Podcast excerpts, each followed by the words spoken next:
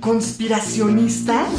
No somos conspiranoicos y apoyo a movimientos que cuestionan el uso de la mascarilla o la eficacia de la mascarilla. ¿Terraplanistas? Según una encuesta del Instituto Datafoya, millones de brasileños creen que la Tierra es plana. ¿Recortes en la ciencia? No a los recortes en ciencia y tecnología. ¿Antivacunas? ¿Por qué me voy a vacunar si yo no me he enfermado? Mejor escucha a los que sí saben. DNA, un programa de ciencia para generar conciencia. Con tus científicos favoritos, Nadia Rivero y Carlos Berja.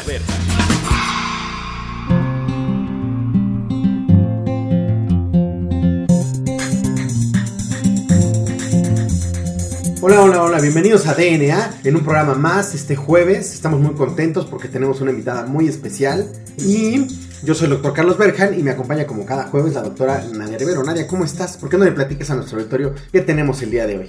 Claro que sí, Juan Carlos, pues muy buenas tardes a ti y a todo el auditorio que nos escucha, porque el día de hoy tenemos un programa muy especial en el marco del Día Mundial contra el Cáncer de Mama. Y pues no tenemos a nada más ni a nada menos que a una expertaza en el tema, que es la doctora Talia Wegman Ostrowski, quien estudió la carrera de médico cirujano en la Facultad de Medicina de la UNAM. Posteriormente realizó una maestría, especialidad y doctorado en genética humana en la Universidad de Guadalajara y realizó una estancia postdoctoral en el National Cancer Institute de Estados Unidos en el área de epidemiología oncogenética, eh, certificada como genetista clínica por el Consejo Mexicano Genética y cursó el Intensive Course in Cancer Risk Assessment del Hospital City of Hope en California.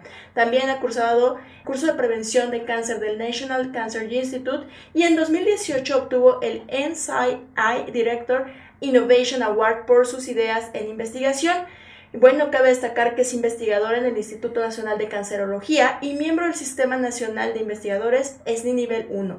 Y con este maravilloso este, currículum, pues sobra decir que es autora de múltiples artículos, libros y capítulos en libros nacionales e internacionales. Entonces, bueno, pues le cedo la palabra a la doctora Talia Wegman Ostrowski. Muchísimas gracias por aceptar nuestra invitación. Es un placer tenerla aquí en DNA. ¿Cómo se encuentra? Muy emocionada, el placer es mío, muy contenta. Este, muchísimas gracias por este espacio.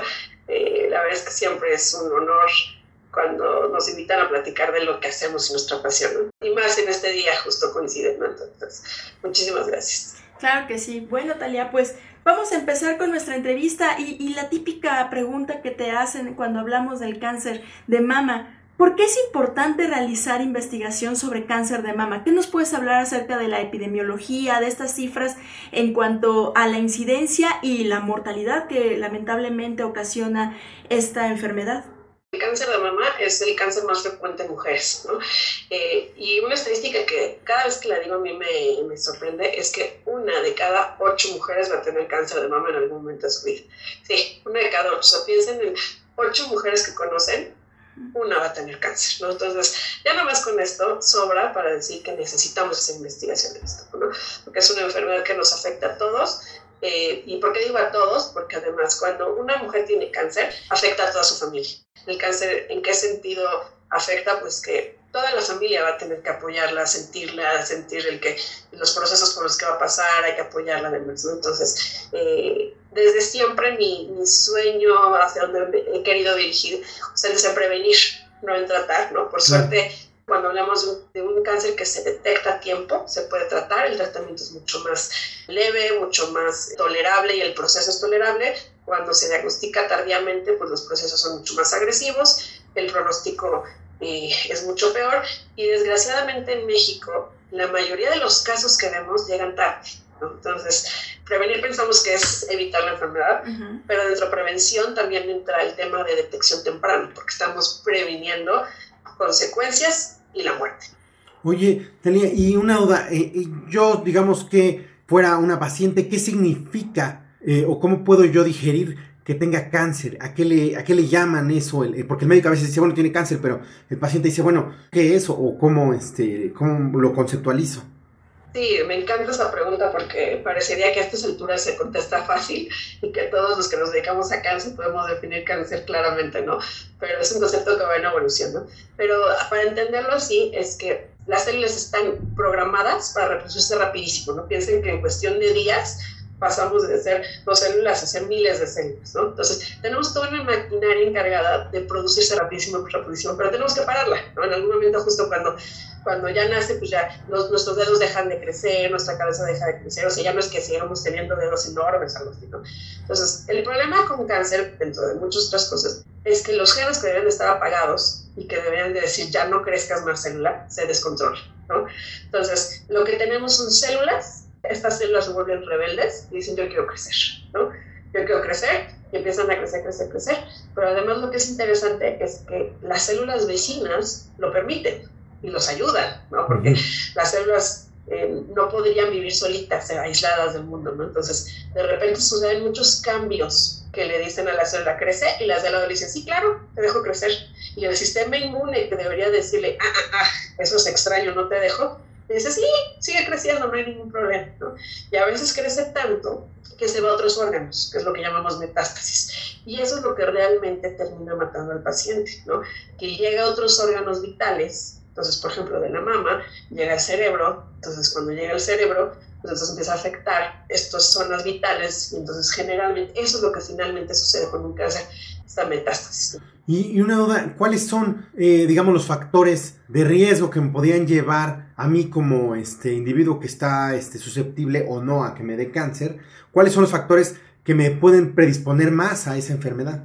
Primero, algo importantísimo, ¿no? Porque hay que entender también que el cáncer son más de 200 enfermedades juntas. Claro, ¿no? claro, no es lo mismo una leucemia que una con cáncer de mama, con cáncer de cerebro, o sea, son diferentes. Y para cada uno de estos tipos de cáncer vamos a tener factores de riesgo diferentes, ¿no?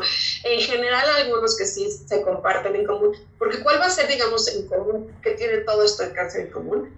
Que hay un daño en el DNA, en esta molécula que nos da instrucciones, que es nuestro libro de cocina que da instrucciones al cuerpo, se daña esto a nivel del tejido. Entonces, ojo, si tengo cáncer de mama voy a tener daño a nivel del tejido. Si tengo un cáncer renal, es un daño a nivel del tejido renal. Si tengo un cáncer de mama, es un daño a nivel del tejido. Entonces, mis factores de riesgo pueden cambiar. En general, hay factores que a todos nos afectan. Pues, por ejemplo, fumar. Fumar está relacionado, creo que prácticamente todos los tipos de cáncer. Aumenta nuestro riesgo de cáncer en un 30%. Entonces, es muchísimo. Tomar alcohol en exceso también. Más de dos copas a la semana. Eh, y la comida también, sobre todo para cáncer de colon es un factor. ¿no? Otros de los factores importantísimos son herencia, entonces si hay mucho cáncer en mi familia también tengo más riesgo, ahorita platicaremos por qué. ¿no?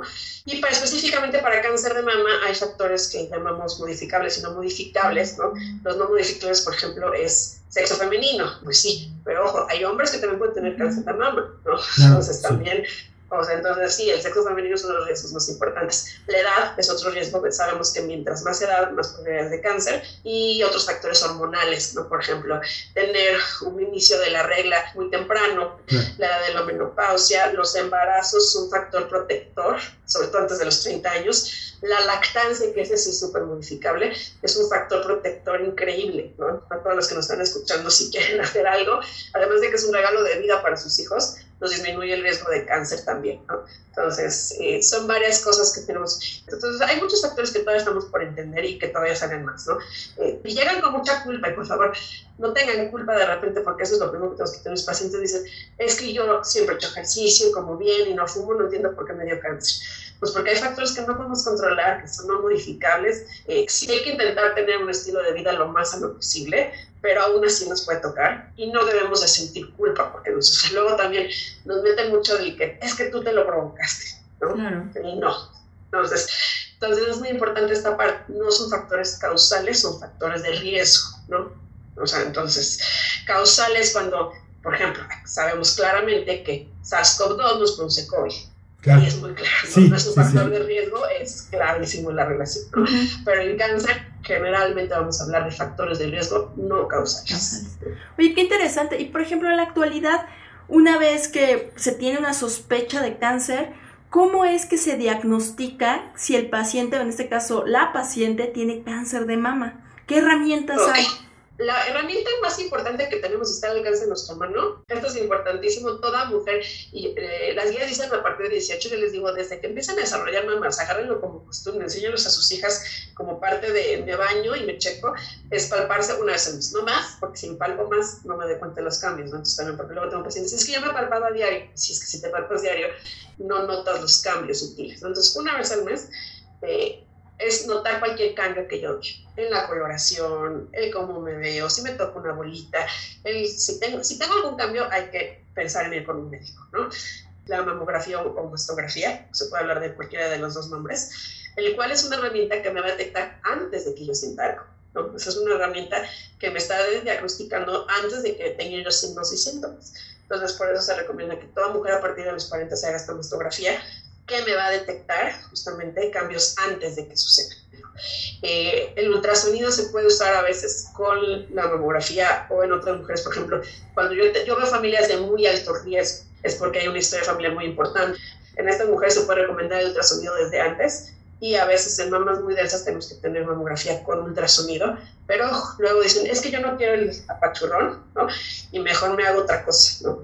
El decirles que no. La mamografía es el estudio que mejor tiene sensibilidad y especificidad. Entonces, si yo me detecto una bolita, ¿no? Entonces, no tengan pena, ¿no? Decir, oye, fíjate que estoy sintiendo algo diferente porque eso les puede salvar la vida, ¿no? Entonces, una vez que detecte el diagnóstico se tiene que hacer con una biopsia, ¿no? O sea, eh, no hay de otra, en el cáncer tenemos que tener papelito en mano que nos diga esto es cáncer, eso es importantísimo. Entonces, las bolitas se tienen que quitar por un cirujano experto en cáncer, ¿no? Un ginecólogo experto en cáncer, porque vemos mucho en el Instituto de Cancerología que llegan desde un inicio ya sin un buen, no pensaron que era cáncer, entonces no la quitaron como se debía, o no tenemos un diagnóstico histológico porque se perdió esa bolita porque ni siquiera la mandaron a analizar, ¿no? Entonces, eh, aquí les pido, si escuchan médicos, es que sí, el médico es importantísimo para decirle a la paciente, a ver, no te preocupes, porque hay muchísimas bolitas que nos vamos a sentir, ¿no? Pues eso es algo importante.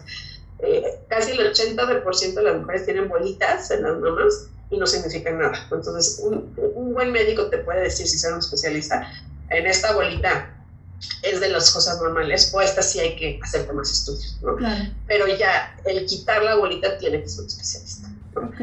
Bueno, pues muy, muy, muy interesante toda esta primera sección. Hay muchísima información al respecto. De hecho, cuando se habla del cáncer, pues nunca esté suficiente el tiempo, sobre todo por la gran cantidad de, de, evidencia científica que se va publicando pues a lo largo de cada día. Pero pues vamos a dejar hasta aquí esta primera sección y ya regresamos a DNA. No se despeguen, ya estamos de vuelta.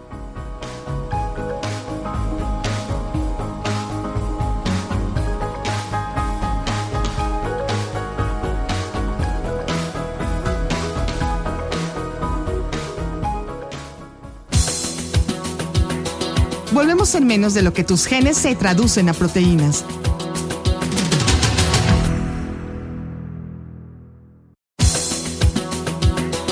Ya recargamos ATP. Continuamos.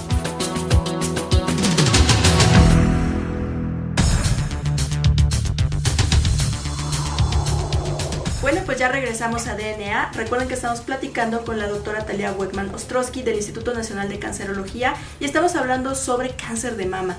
Entonces, Talia, nos quedamos platicando en la sección pasada acerca del diagnóstico de cáncer y yo te quería preguntar acerca de este diagnóstico molecular que ha cobrado pues gran relevancia en la actualidad. ¿Qué nos puedes hablar al respecto? es que está cambiando todos los días, es impresionante. Entonces, primero necesito así como aclarar algo que a veces queda en el aire, ¿no? Que es decir, una cosa va a ser la genética del tumor y los cambios moleculares que vamos a nivel del tumor, y otra cosa va a ser eh, la genética, digamos, de las demás células, lo que son las que, con las que ya nacemos.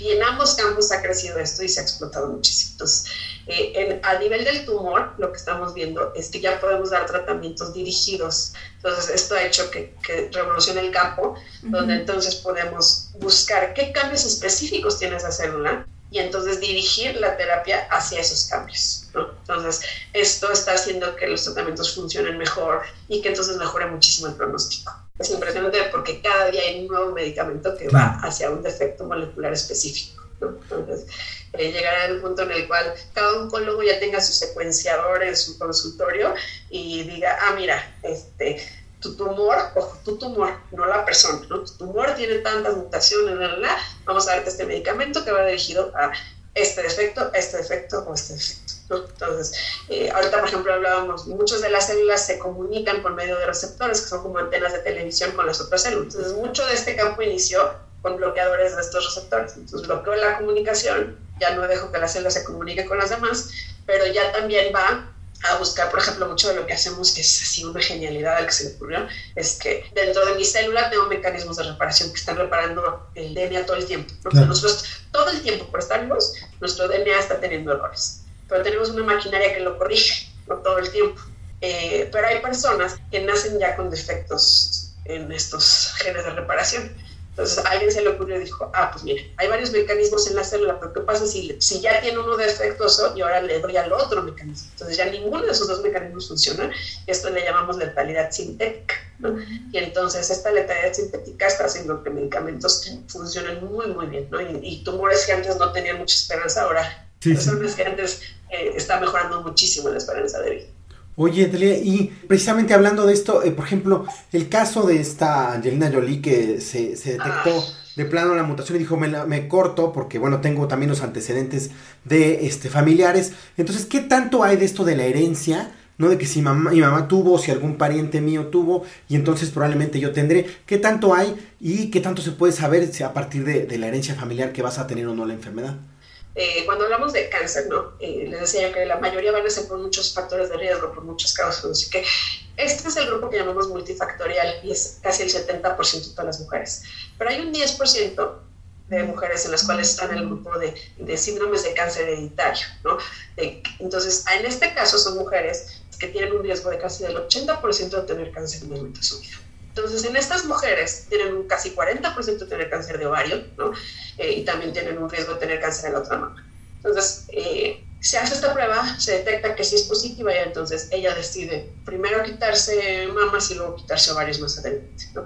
Fue muy crítica en ese momento porque si es cancerofobia, pero no es algo que recomendaríamos a población general, pues por supuesto que no, ¿no? O sea, no es, es en este grupo de mujeres de alto riesgo, estas familias, también los hombres pueden estar, tener mutaciones en BRCA y estar relacionado con otros tumores, por ejemplo, eh, cáncer de próstata, cáncer de páncreas y hasta cáncer de mama. También cuando, cuando hay un hombre con cáncer de mama, siempre se debe pensar en que puede haber mutaciones de BRCA o hijos. Entonces, en estas familias, justo la prevención va mucho más dirigida y mucho más eh, tenemos muchas medidas que pueden ser cirugías, no siempre son cirugías, ¿no? Y entonces es una oportunidad única eh, para hacer prevención tanto en la persona que ya tuvo cáncer como en otros familiares que podrían estar en riesgo. Entonces, muchas veces eh, lo que hacemos es buscar, una vez que se hace el diagnóstico en una persona en la familia, ya buscamos esta mutación o este defecto en el resto de la familia. Muy bien. Oye, qué interesante, Talia. Y bueno, pues ahora sí pasamos a la sección más difícil para todos nuestros investigadores y es que nos platiquen acerca de sus líneas de investigación. Pues eh, he ido como por varios diferentes tumores, pero hay dos que son mi pasión, que justamente es cáncer de mama y cáncer de cerebro. Eh, por allá me contó un pajarito que van a tener un experto en cáncer de cerebro, es que es una colaboradora muy querida. Eh, entonces, eh, se los dejo de sorpresa porque solamente va a ser un programa después mío, pero bueno, no se lo pierdan porque va a estar increíble. entonces, una de las cosas que hemos encontrado en México por medio de obviamente grupos de investigación, mucho de lo que hemos trabajado es por ejemplo, hay una mutación, una mutación, este defecto que es exclusiva para la población mexicana que solamente se encuentra en población mexicana. A esto le llamamos una mutación fundadora, ¿no? Porque quiere decir que eh, en algún momento algún antecedente así de eh, alguien se le produjo la mutación y de ahí empezó a, pues, a tener hijos, a tener hijos y a tener hijos y esta mutación está. Y entonces solamente la encontrar. Eh, cuando estuve en Estados Unidos trabajamos mucho con otros tumores raros, ¿no? Y encontrar también cuáles son los genes que pueden estar involucrados y cuántos riesgos nos dan. Entonces, eh, esta parte de, cómo entender la genética de los tumores ha sido como mi línea en los últimos años y, mi tirada es ah, justamente poder hacer prevención. Entonces, por ejemplo, para mamá ya sabemos qué hacer, ¿no? Tenemos algunas medidas, pero hay otros tumores en donde si ni siquiera entendemos los genes involucrados, pues menos pensar en las, en las medidas que podemos hacer, ¿no? Entonces, eh, mucho ha sido estudiar toda esta parte de, de cómo se relaciona la genética eh, mi línea ha sido esta parte, de entender genética y cáncer. Oye, Talia, y este, ¿cómo dirías tú, que es algo que queremos eh, enfatizar en el, en el este, programa mucho, sobre todo por ustedes, los investigadores que están haciendo la ciencia al diario, ¿cómo dirías tú que tu línea y tu investigación ayuda a la población en general eh, sobre todo para que la población entienda qué es lo que hace un investigador y por qué ayuda lo que está haciendo a la población en general. Pues es que aquí esto se traduce, digamos, ya directamente, ¿no? Eh, mucho también de lo que yo hago es justo poder aplicar estas pruebas, ¿no? De lo que entendemos en el laboratorio, que encontramos un nuevo gen, que encontramos eh, un nuevo eh, gen relacionado que nos aumenta el riesgo, y luego aplicarlo directamente ya a los pacientes, ¿no? A veces la ciencia tarda más, ¿no? Pero aquí lo podemos ver eh, esta lesión que les decía fundadora, pues ya es algo que se diagnostica en México, ¿no? O sea, es algo que ya se hace, entonces es algo que ya se aplicó eh, otro de los trabajos en los que estuvimos involucrados es que encontramos que en México estos tumores cerebrales se están presentando más jóvenes que en otras poblaciones. Y esto es importantísimo porque al, presentarse gente más joven, eh, tiene un impacto social muy, importante. No porque no toda la población sea importante, pero económicamente hablando no es lo mismo que afecta a alguien que tiene 45 años, que es el que tiene que llevar el sustento a su familia, que probablemente tiene niños chiquitos, este, mamá, papá y demás, entonces, muchos de estos tumores, tanto de mama como de cerebro, justamente ambos, estamos encontrando esto, que en la literatura nos dice que el tumor cerebral se presenta a los 60 años, aquí en México lo vemos a los 45, ¿no?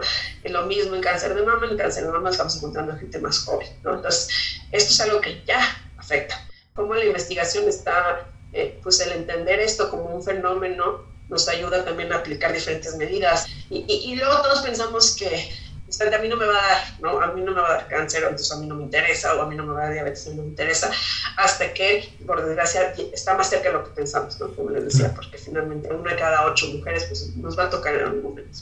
Ay, pues muy interesante, pues desgraciadamente se nos acaba el tiempo de nuestro programa. Llegamos a nuestra última sección, donde tenemos dos preguntas muy particulares. La primera es, eh, ¿cuáles son tus medios de contacto? Es, una. Y eh, si tienes alguna recomendación para nuestro auditorio que se quiera acercar eh, al tema, más al tema o tener más información del tema. Bueno, me, pueden encontrar en Twitter, ¿no? En Twitter es donde estoy como, muy activa, arroba Talia Weckman con W. en Facebook y en Instagram también ahí me encuentran como Talia Weckman, pero la verdad es que Twitter es mi red favorita porque además es donde hay como un contacto directo y a veces me piden preguntas directamente, entonces con mucho gusto por Twitter me pueden encontrar. Eh, esta parte de cáncer está creciendo mucho. en una clínica en el Instituto Nacional de Cancerología. Eh, empieza a haber otras clínicas, por ejemplo, en Monterrey, en, Guadalajara también, entonces esto está creciendo. Y también gracias a la pandemia, mucho de esto eh, ya logramos entrar al área de la telemedicina, que, que es justo ya podemos dar consulta a través de de una pantalla y mandar las pruebas y todo, entonces es también esto, ya lo empezábamos a hacer antes de la pandemia, pero con la pandemia se mandó una necesidad y esto también, entonces también desde cualquier lado podemos apoyarnos en eso. Muy bien. Nuestra última pregunta, que es la que pone en aprietos a nuestros este, invitados, Nadia, ¿cuál es? ¿Cuál es tu canción favorita? Pues tengo muchas canciones que me encantan, pero hay una que cada vez que estoy feliz suena en mi cabeza, ¿no? Que es como mi propio soundtrack de vida, entonces, eh, y que intento que suene, solo, solo suena cuando estoy feliz, así que intento que suene eh, frecuentemente, es la de So Happy Together.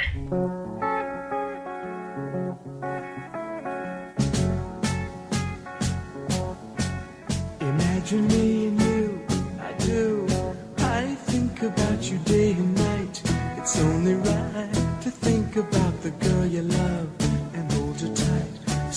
happy together. If I should call you up, invest a dime, and you say you belong to me, and lose my mind. Imagine how the world could be so very fine, so happy together.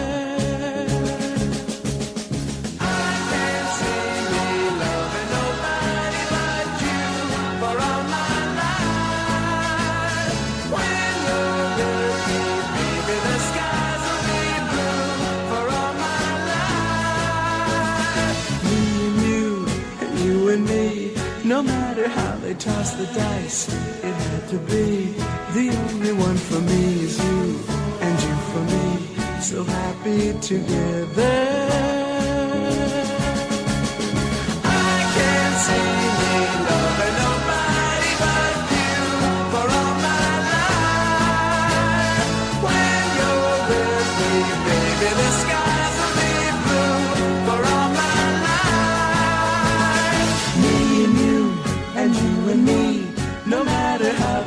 The dice, it had to be.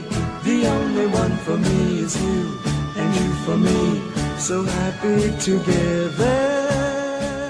Bueno, pues agradecemos la participación de la doctora Talia Wegman Ostrowski del Instituto Nacional de Cancerología. Muchísimas gracias por la invitación, de verdad fue para mí un placer y muchísimas gracias por abrir este espacio para que hablemos de ciencia y pues me encantará escuchar sus comentarios, sus dudas, preguntas. Y otra vez muchas gracias por la invitación.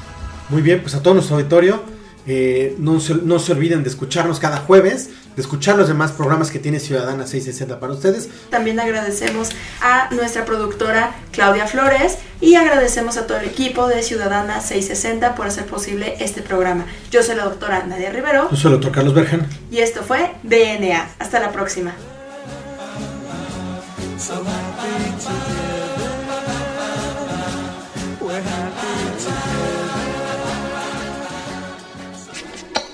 DNA. La materia no se crea ni se destruye, solo se transforma. Nos vemos en el próximo programa de DNA. Un programa para generar conciencia.